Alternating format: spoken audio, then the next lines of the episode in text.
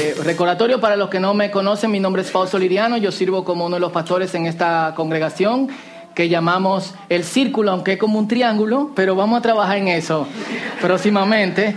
Yo creo que, cambiar de no agradecido a constantemente agradecido hace hasta que nuestro estado de ánimo sea diferente.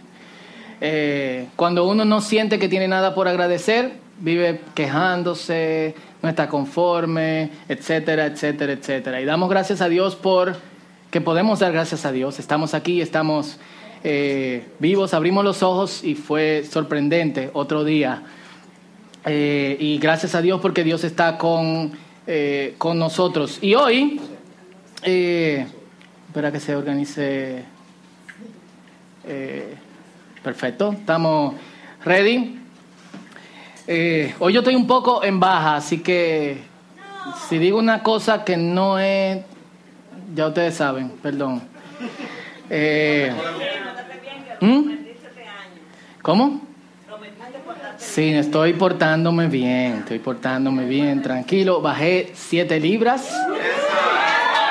Quiero bajar tres más. ¿Eh? ¿Para qué? Cool, ¿eh? O sea, señores, empiecen. ¿Quiénes tienen amigos pastores por ahí? ¿Quién? Levanten la mano. Todos los pastores después de los 35 años tienen barriga. Yo entonces yo necesito como está plano, roca. No, no es por eso. Es que por una cuestión genética solamente crezco aquí. en ninguna otra parte. Mis brazos no aumentan, mis hombros tampoco. Pero por lo menos tú le das algo como medio proporcional en alguna parte. No, yo es aquí. Entonces, después de un tiempo, uno empieza a parecer como una paloma con el pecho hundido. Eh, y realmente eh, quiero, por lo menos hasta los 50, aguantarme. Después de los 50, ya, tú el que me diga, Fausto, tú estás un poquito gordo, en el cielo vamos a ser flacos y roca. Cool. ¿Qué esperanza, eh, amén. No, no, esa es la, verdadera esperanza. La Biblia no lo dice, pero podemos contar con eso en el nombre de Jesús. Amén. Miren, uno pasa la mayor parte del tiempo de la vida que uno tiene como creyente tratando de controlar los impulsos de pecar. ¿Sí o no? Es como una especie de manejo de pecado, casi todo el tiempo. Y uno va cambiando como las tácticas eh, con, con el tiempo, pero a veces no funciona. Así que uno no solamente trabaja en manejar el pecado, sino que también uno cambia de ambientes. Celulares, por favor, gracias. En donde ciertas situaciones de pecado se dan. Así que uno no solamente empieza a controlar ciertos impulsos, sino que también empieza a resumirse de ciertos lugares donde uno sabe que esos impulsos van a ser más eh, mayormente estimulados. Si bien las dos cosas ayudan, consumen mucho tiempo y consumen mucha energía. Y no solamente están nuestros impulsos, también están los retos y las metas que nosotros tenemos, que lo vivimos conjunto a nuestra eh, relación con Dios. Algunos todavía no han podido hacer como la, eh, la división entre vida como creyente y toda su otra vida profesional, de trabajo, social, eh, familia. Pero aún así uno pone sus retos y sus metas delante de Dios. ¿A Dios le importa esa cuestión o son cosas que específicamente caen dentro de nuestra competencia? Si caen dentro de nuestra competencia, a pesar de que yo puedo hacerlas y de que puedo trabajarlas, ¿debería orar por eso? ¿Debería eh, trabajarlas? Si bien Dios está con nosotros, a veces nosotros nos sentimos no solamente cansados, sino también solos, ¿sí o no? ¿Por qué? Porque ese manejo del pecado y la constante culpa nos lleva a un punto donde nosotros ya, cuando caemos nuevamente, no queremos, es, raro orarle al Señor, ¿sí o no? Es como extraño, como, ok, estoy aquí otra vez, yo no sé qué decirte. Yo te dije la otra vez que esta era la última vez y que me ayudara, pero no encuentro ayuda. ¿Qué es lo que pasa? Eh, entonces uno empieza como a a resumirse. Y se ha resumido de otros ambientes, así que también eh, se siente de alguna otra manera extraño, solo. Yo quiero hoy que leamos seis versículos en un salmo que nos hablan de la experiencia de una persona, de la experiencia de vida de una persona que creo que, y es una breve eh, reflexión sencilla, pero que yo creo que deberíamos de tomar y llevar eh, inmediatamente a la práctica. Eh, yo creo que la experiencia de vida que esta persona nos relata en este salmo puede ayudarnos muchísimo en esta cuestión de manejo de pecado y de, eh, y de la vida. Amén. Y yo quiero que lo leamos aquí. Salmo 16 del 5 al 11, lo pueden marcar en su Biblia, pueden escribirlo, pueden leerlo en su casa. Solamente vamos a leer estos versículos, luego puede leer el Salmo completo. ¿Lo leen conmigo? ¿Lo ven todos? Cool. Dice así, una, dos y tres. El Señor es mi herencia, quien asegura lo que tengo mi sustento. Me tocó lo mejor. Dios procuró que tuviese algo selecto. Conforme estoy. Bendeciré al Señor, pues me aconseja. Hasta en las noches más oscuras me instruye. Porque siempre tengo a Dios en mis pensamientos, nunca seré conmovido. Estoy seguro que Él me sostiene. Mi mente goza de paz mi interior explota de alegría, mi cuerpo descansa en confianza. Qué pero ¿eh? Lo leemos otra vez. Mi mente goza de paz, mi interior explota de alegría, mi cuerpo descansa en confianza. No entregarás tus fieles a la muerte, no dejarás que me pudra en la tumba, me mostrarás el camino a seguir en la vida. Hay alegría constante en tu presencia y vida placentera a tu diestra siempre. Uh, este es uno de los salmos eh, más áperos. Algunos dirían más preciosos o más hermosos. Eh, este último versículo algunos conocen como me mostrarás el camino de la vida. En tu presencia hay plenitud de, eh, de gozo. y hay un montón de, de, de canciones sobre sobre eso que le vamos a pedir que la canción que está cantando Muelman la cante Maciel mientras Muelman toca el piano. No, mentira. Eh, Dios hace que la persona se complemente. Piano, canto. Eh, no lo contrario. Ok, entonces.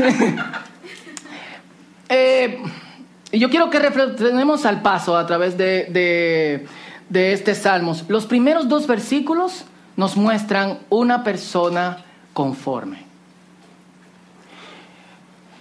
Nosotros somos alérgicos al conformismo, ¿sí o no? A nosotros se nos dice que busquemos siempre algo más. Eh, y yo estaba pensando, pensando en esto porque este algo más hace que uno nunca de alguna otra manera esté eh, conforme.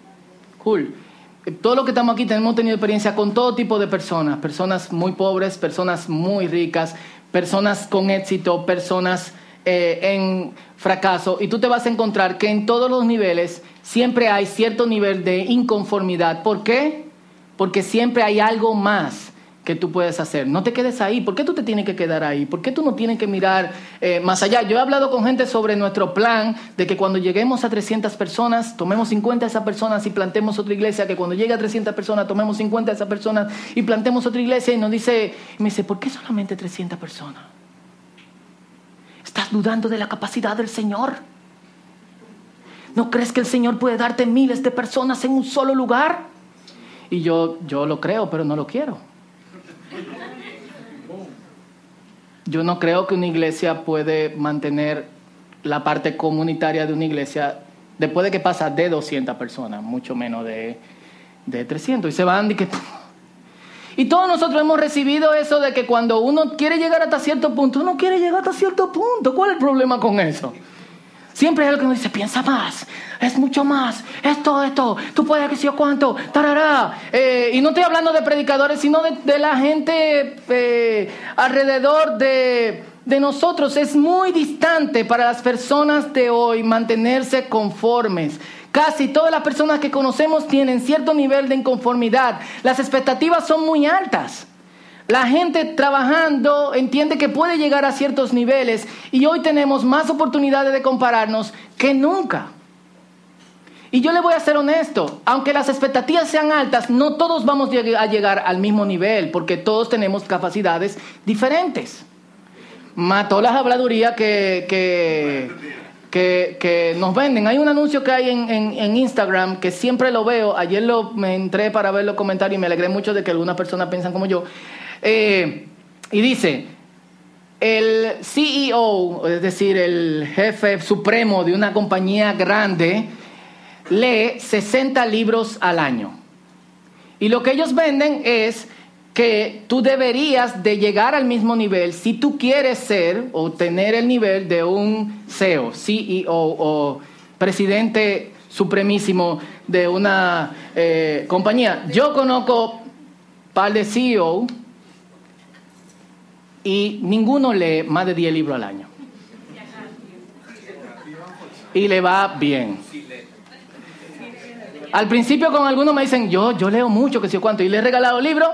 Y, y, el libro que te regalé, ah, bueno, yo no tengo mucho tiempo, entonces, ah, bla. Y dije, déjame entrar a ver qué es lo que pasa, porque, porque esta gente está vendiendo esto. Y empezaron a ver comentarios de gente que son CEO diciendo, eso es mentira. Eso es imposible, no se puede. Pero el anuncio te está vendiendo eso y ya tú tienes la presión porque tú quieres ser un CEO, tú lo ves en tu mente, tú lo estás soñando. Y el que sueña ya estuvo ahí mucho antes de entrar cuando dicen amén. Entonces es como... Es fuerte. Tú, tú sientes esa presión de alguna otra manera, ¿eh? No sé. Eh, no sé. Eh, entonces, estas, oportunidades que nosotros tenemos de crecer, hoy tenemos más oportunidad de crecer que nunca, es totalmente claro, pero también estas oportunidades que nosotros tenemos de compararnos con otras personas que, que van caminando junto con nosotros, nos están matando y no podemos estar tranquilos. Cuando tú llegas a cierto lugar, ¿qué es lo que tú quieres? Llegar a otro. Y no hay nada malo con eso. Lo que hay malo es con el sentimiento interno de, mientras yo quiero llegar al otro lugar, yo no me siento bien con el lugar en que me encuentro. Resultado, si nosotros, llegamos si nosotros logramos llegar a ciertos lugares, llegamos con un corazón de piedra. Y hemos sacrificado muchas cosas, incluyendo la gente que más queremos y amamos. Y cuando tratamos de reconectarnos con ellos, no podemos, porque nuestro corazón ya. ¿A qué costo? Este tipo está tranquilo, es el rey David, by the way. No sé lo que él tiene, no sé lo que no tiene, pero está conforme. Y esto es lo que leemos al principio del Salmo, que es lo que hace que él se sienta conforme. El Señor es la parte que me toca. El lenguaje de los primeros dos versículos es totalmente de herencia, es división. Es como que un padre ha repartido los bienes entre los hijos y este hijo se siente totalmente conforme con la parte del bien que le, eh, que le tocó. Cool. Incluso dice, cuando midieron, las, las medidas cayeron en los lugares más apropiados que es el versículo 6, me tocó lo mejor, Dios procuró que tuviese algo selecto, conforme estoy, literalmente las cuerdas de medida me cayeron en los mejores lugares. Y es precioso lo que me ha tocado. El tipo no está discutiendo ni está pensando, a este le tocó más, a mí me tocó menos. Wow, qué mal. ¿Y por qué mi papá le da más a aquel y a mí me da mucho menos que ese? ¿Y por qué aquel tiene mucho más? Dice, wow, lo que me tocó, aperísimo. Toda mi vida, desde que soy pequeño, he escuchado de historias de gente que se mata por herencias. ¿Quién, ¿quién ha escuchado esto? Cool. Mi abuela, sus hermanos la engañaron y murió sin dinero. Probablemente la abuela o el abuelo de algunos de, eh, de ustedes también. Pero no solamente eso, es también lo que crea, a pesar de que las disputas sean justas, el otro, hace como unos meses un amigo me estaba contando de, su esposa, que creció en una familia de muchísimo dinero, pero que el hermano que ya tenía, le tocaba la mayor parte, es decir, un 60% de las tres hermanas le tocaba el 40% dividida entre las tres, él no se conformó con el 60%, sino que él hizo un triqueo medio extraño para que a cada una le tocara solamente un 2%, más un alquiler de las propiedades que él está dando, que, que, que él tomó de ellas, de un como 5, la parte del 5% del alquiler. Es como, wow, ¿qué lleva una persona a eso? Inconformismo. Este tipo se siente totalmente conforme con la parte de la propiedad eh, que tiene. ¿Pero por qué? Porque él ha decidido que su herencia es Dios mismo. Él ha aceptado las prioridades. Él dijo, Dios es lo que a mí me toca. Y como Dios es lo que a mí me toca, a mí me tocó lo mejor en esta vida. Y como a mí me tocó lo mejor en esta vida, yo estoy conforme. A ti te tocó a Dios en esta herencia. ¿Estás conforme?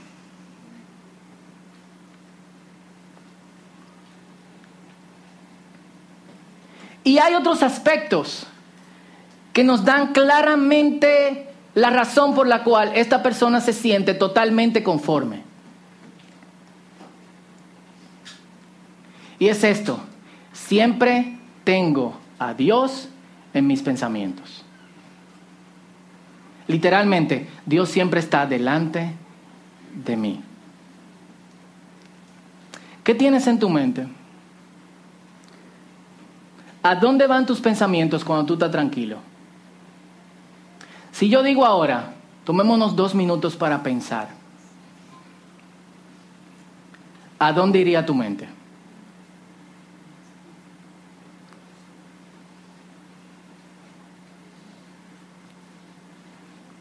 ¿Iría a descansar en Dios? ¿O iría a otro lugar?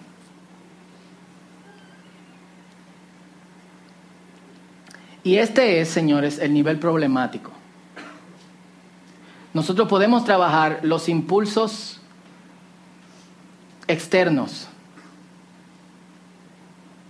pero si nosotros no trabajamos nuestros pensamientos, nuestros impulsos externos van a seguir siendo lo mismo.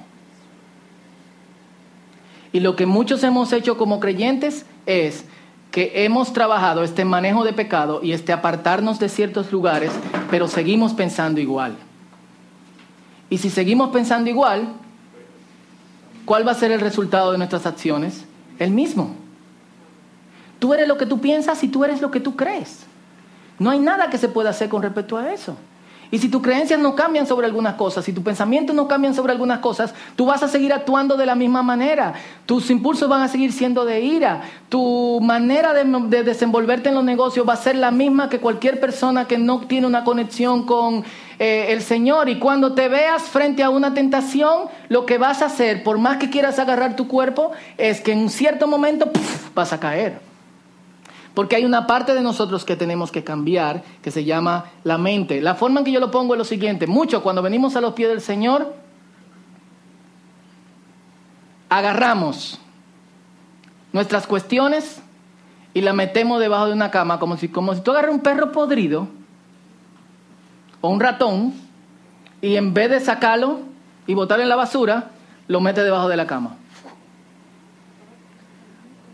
Al principio no hiede, quizá tres, cuatro, cinco, seis días, pero después de un tiempo sigue viendo. ¿Por qué? Porque esa cuestión, que son nuestros pensamientos pasados, siguen ahí. Y en el momento preciso van a surgir. Entonces no es solamente controlarnos ni salir de ciertos ambientes, es también qué estamos pensando en lo que pensamos, creemos en lo que Dios quiere que nosotros hagamos. Entendemos que la obediencia a Dios es necesaria aunque no la sintamos.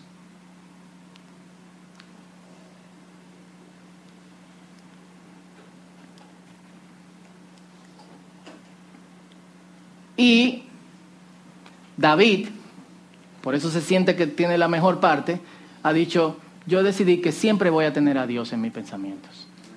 Y es una decisión que nosotros tenemos que tomar hoy. Y no es fácil.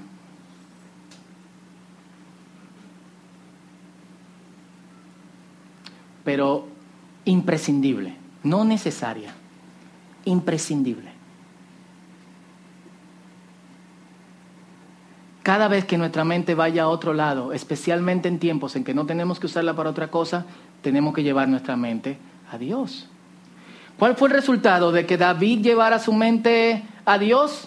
Versículo 9. Su mente goza de paz, pero también se refleja externamente. Mi interior explota de alegría. ¿Quién han visto, ¿Quiénes han visto personas explotando de alegría? Y yo me acuerdo hace como... Eh, ¿Qué fue? ¿Tú quieres decir algo? Ok, no lo voy a decir. Eh, yo no soy el tipo de persona que explota de alegría, yo imploto de alegría. Cuando estoy muy alegre, yo estoy así. ¿Te han visto el t-shirt de Vader? De que alegre, feliz, ¿y cuánto? Ese soy yo. Eh, yo me acuerdo una vez que yo llegué de viaje y Danielita tenía como, eh, como dos años y parece que ella no, estaba, no sabía que yo iba a llegar en ese mismo momento. Y cuando yo abrí la puerta, ella estaba de que...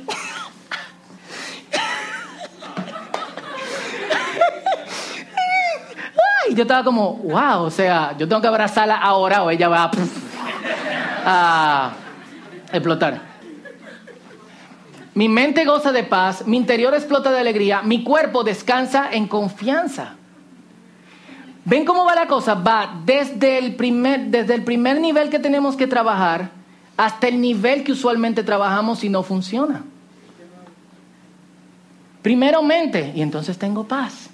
Y como tengo paz mental, mi interior está tranquilo, yo estoy alegre todo el tiempo y mi cuerpo descansa en confianza. Sí, yo creo que... Gracias. ¿Eh? Ya, ya, dicen allá que ya, la tecnología.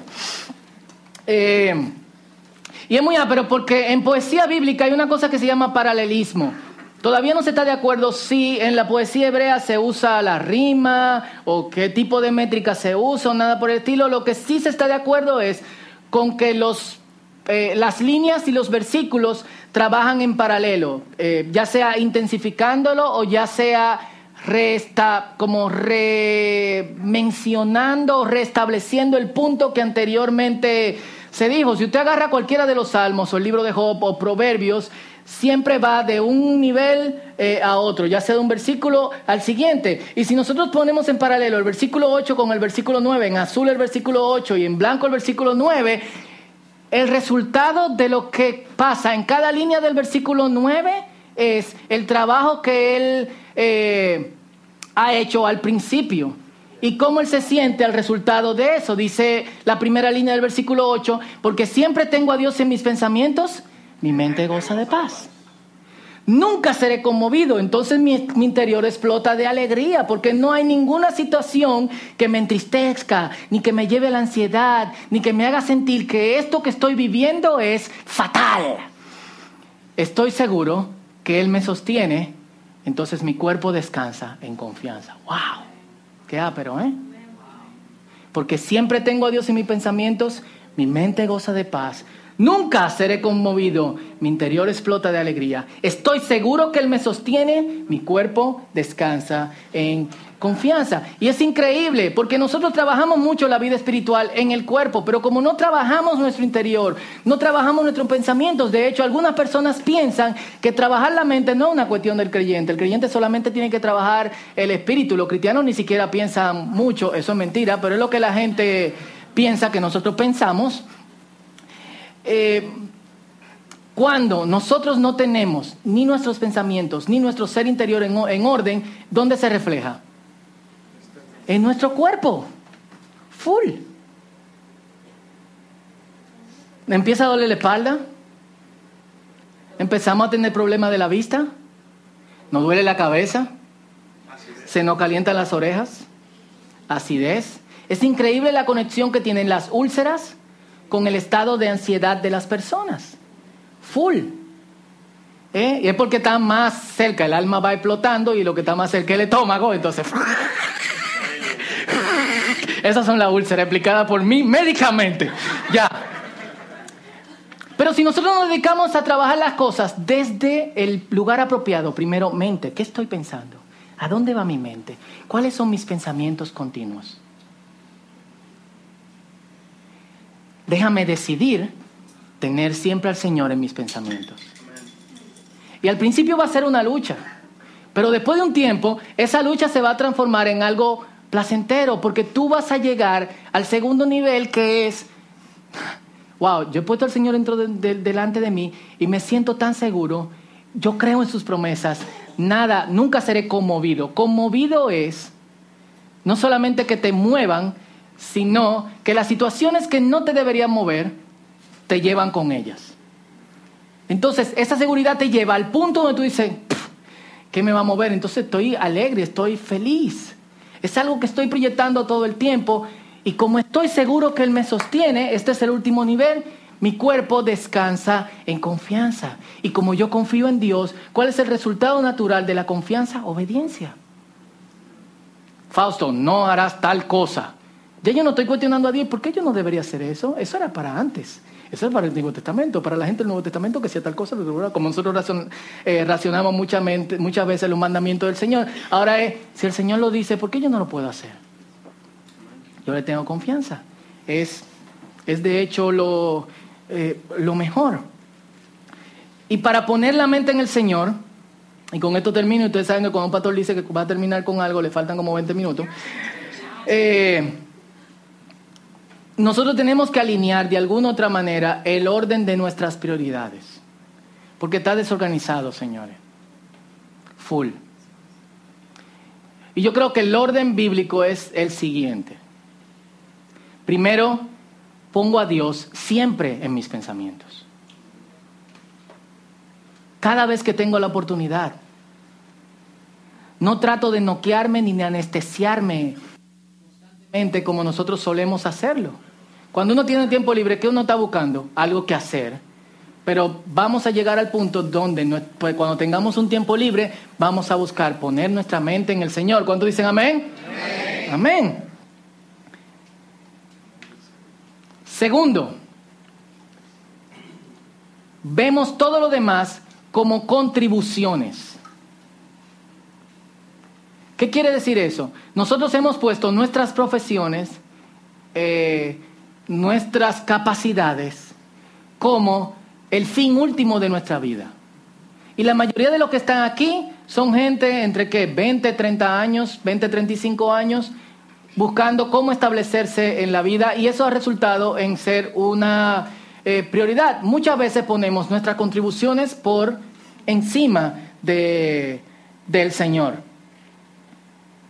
¿Por qué? Porque Dios puede esperar y Dios tiene gracia y Dios tiene misericordia. Yo puedo trabajar eso en algún otro momento, en algún otro eh, punto. Pero cuando ponemos nuestros pensamientos en Dios, entendemos que Dios nos da las capacidades para nosotros contribuir y vemos lo que hacemos no como el fin último de nuestra vida, sino como un regalo de nosotros, que tenemos una conexión con Dios.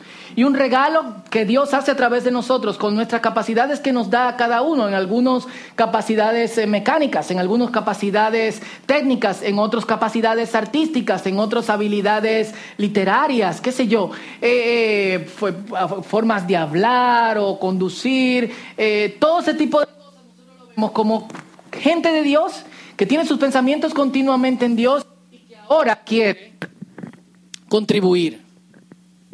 Y contribuimos de la mejor manera posible. Entonces ya nuestras, nuestras contribuciones no luchan con el Señor. ¿Por qué? Dios está en primer lugar, Dios nos da capacidades especiales. Esas capacidades especiales son capacidades profesionales y son dones que nosotros usamos para que la iglesia crezca, para que la iglesia llegue a su madurez. Yo sé que tengo que contribuir. Contribuir no es mi fin último. Contribuir es el regalo que yo doy cuando mi ser está en orden con Dios. Amén. Entonces, este es un nivel al que nosotros debemos de pasar. Y el tercer nivel, lo otro, hobbies. Yo voy a poner todo como hobby, pero bueno, quiero ser eh, ¿Y lo social o lo antisocial? Cool, porque hay gente que, bueno, naturalmente tienden hacia lo antisocial. Queremos respetar eso y la gracia de Dios los ama. Eh, pero muchas veces nosotros ponemos nuestra vida social incluso por encima de nuestras contribuciones porque nosotros creemos que nuestra vida social va a contribuir con nuestra vida profesional. Y algunos tienen una vida social tan exigente como su vida profesional y no tienen tiempo para absolutamente nada. pero tampoco tienen tiempo ni la mente para estar ahí, en el lugar donde tienen que estar compartiendo socialmente. Están ahí, ¿por qué? Porque deben de estar ahí. O analicé mal la cosa. ¿Eh? ¿Qué fue? El oasis. Entonces, Dios, siempre tengo a Dios en mis pensamientos. Voy a llevar mi mente a Dios. Voy a hacer este ejercicio. Lo voy a hacer continuamente. No tengo nada que hacer, Dios. Gracias, Señor. ¿Y cómo pienso en Dios? Pienso en Dios como creador, el hacedor de todas las cosas. Todo lo que está alrededor de nosotros no surgió de la nada, alguien lo hizo. Alguien lo creó. Ese alguien todopoderoso es el Señor a quien nosotros adoramos y creemos. Pienso en Dios y en su trabajo en su gente a través de los tiempos. Cómo estuvo con el pueblo de Israel y cómo ha estado con su iglesia. Pienso en Dios y su trabajo en mi vida en esta época y en la vida de otros creyentes, como la gente que se paró esta mañana y dio gracias. Y yo doy gracias al Señor por ellos, porque veo la obra de Dios eh, en, sus, en sus vidas. Entonces yo doy gracias a Dios por su creación, doy gracias a Dios por su trabajo a través del tiempo y doy gracias a Dios por su trabajo en mi vida y en la vida de la gente que me rodea y siempre mantengo a Dios en mis pensamientos. Sobre mis contribuciones, entonces las pongo delante del Señor. Señor, esta es la forma en que quiero contribuir. ¿Cuáles son las puertas que tú quieres que se abran? ¿Cuáles son las cosas que tú quieres que yo maneje? Y de esa manera nosotros quitamos de, nuestra vida y de nuestro frente muchísimas ansiedades que nos impiden incluso contribuir bien. Quitamos también la forma del mundo para poder subir. ¿Cuál es la forma del mundo para poder subir? Serrucharle el palo a otra persona. Nosotros no necesitamos serrucharle el palo a nadie porque Dios está de parte de nosotros. Y como Dios está de parte de nosotros, si Dios cierra una puerta, yo estoy conforme. ¿Por qué? Porque mi herencia, ¿quién es? El Señor. Amén. No lo que resulte de mi contribución en esta tierra. Porque mi tiempo en esta tierra y lo que yo contribuya va a pasar en algún momento. Eso es importante, pero es solamente un punto mínimo en toda mi existencia que es por la eternidad. Entonces yo voy contribuyendo y lo hago a la manera de Dios, entendiendo que hay puertas que Dios cierra, doy gracias. Hay puertas que, doy, que, Dios abre, entonces pregunto, ¿cómo aprovecho esta puerta? ¿Cómo me muevo a través de la puerta? ¿Cómo tú quieres que yo entre? Hay momentos en que Dios te va a decir, ¿Qué tú tienes en la mano? Úsalo, dale para adelante. ¿Qué capacidad yo te di? Perfecto. Pero nos movemos usando la mano, eh, eh, usando eh, la conexión con Dios que tenemos. ¿Por qué? Porque a Dios siempre lo tenemos en nuestros pensamientos. Y luego todo lo otro, lo social, el hobby, somos personas reales. Que nos asociamos con otros, nos den o nos den. Nos conectamos con ellos porque realmente queremos estar ahí. Y como queremos estar ahí, otros quieren estar alrededor de nosotros. Y como otros quieren estar alrededor de nosotros, otros van a desear lo que nosotros tenemos. Paz, tranquilidad, como le dimos para atrás. Mi mente goza de paz, mi interior explota de alegría y mi cuerpo descansa en confianza. Amén.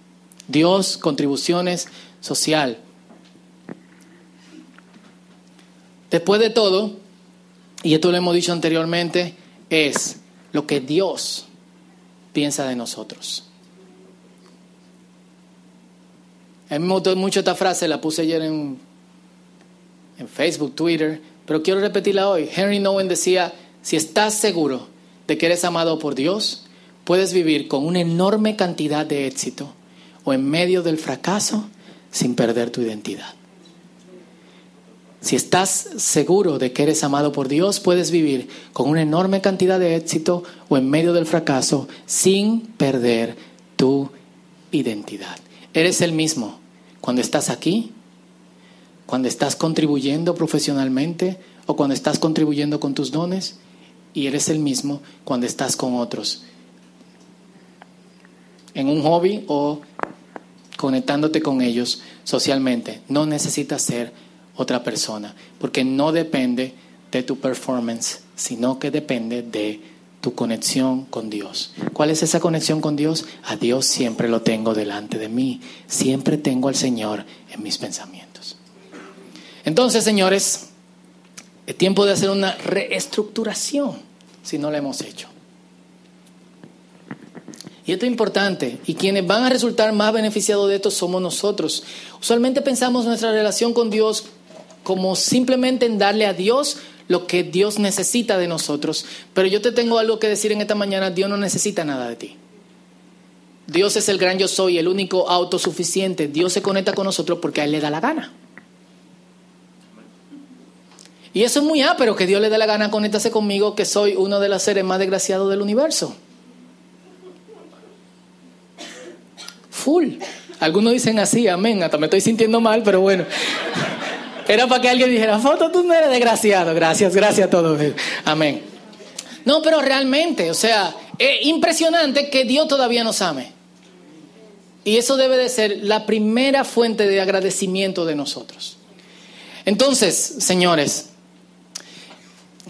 yo creo que nosotros debemos de salir de aquí con la idea de qué vamos a hacer.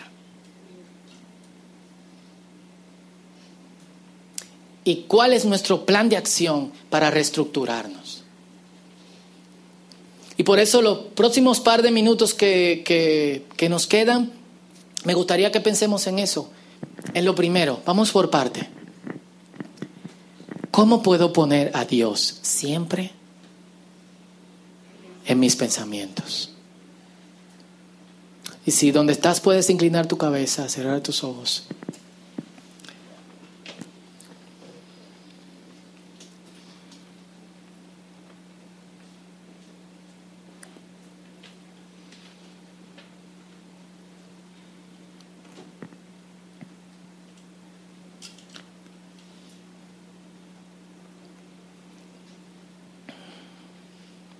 ¿Qué pero sería si 5 o 10 años, a partir de hoy,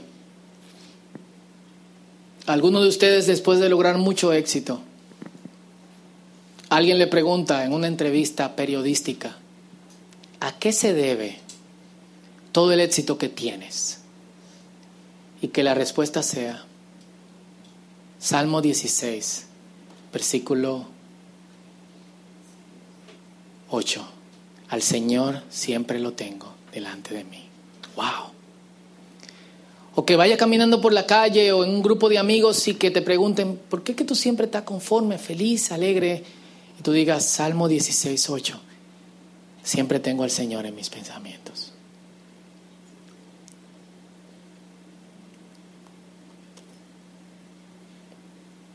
Esto es imperante, señores, esto es imperante.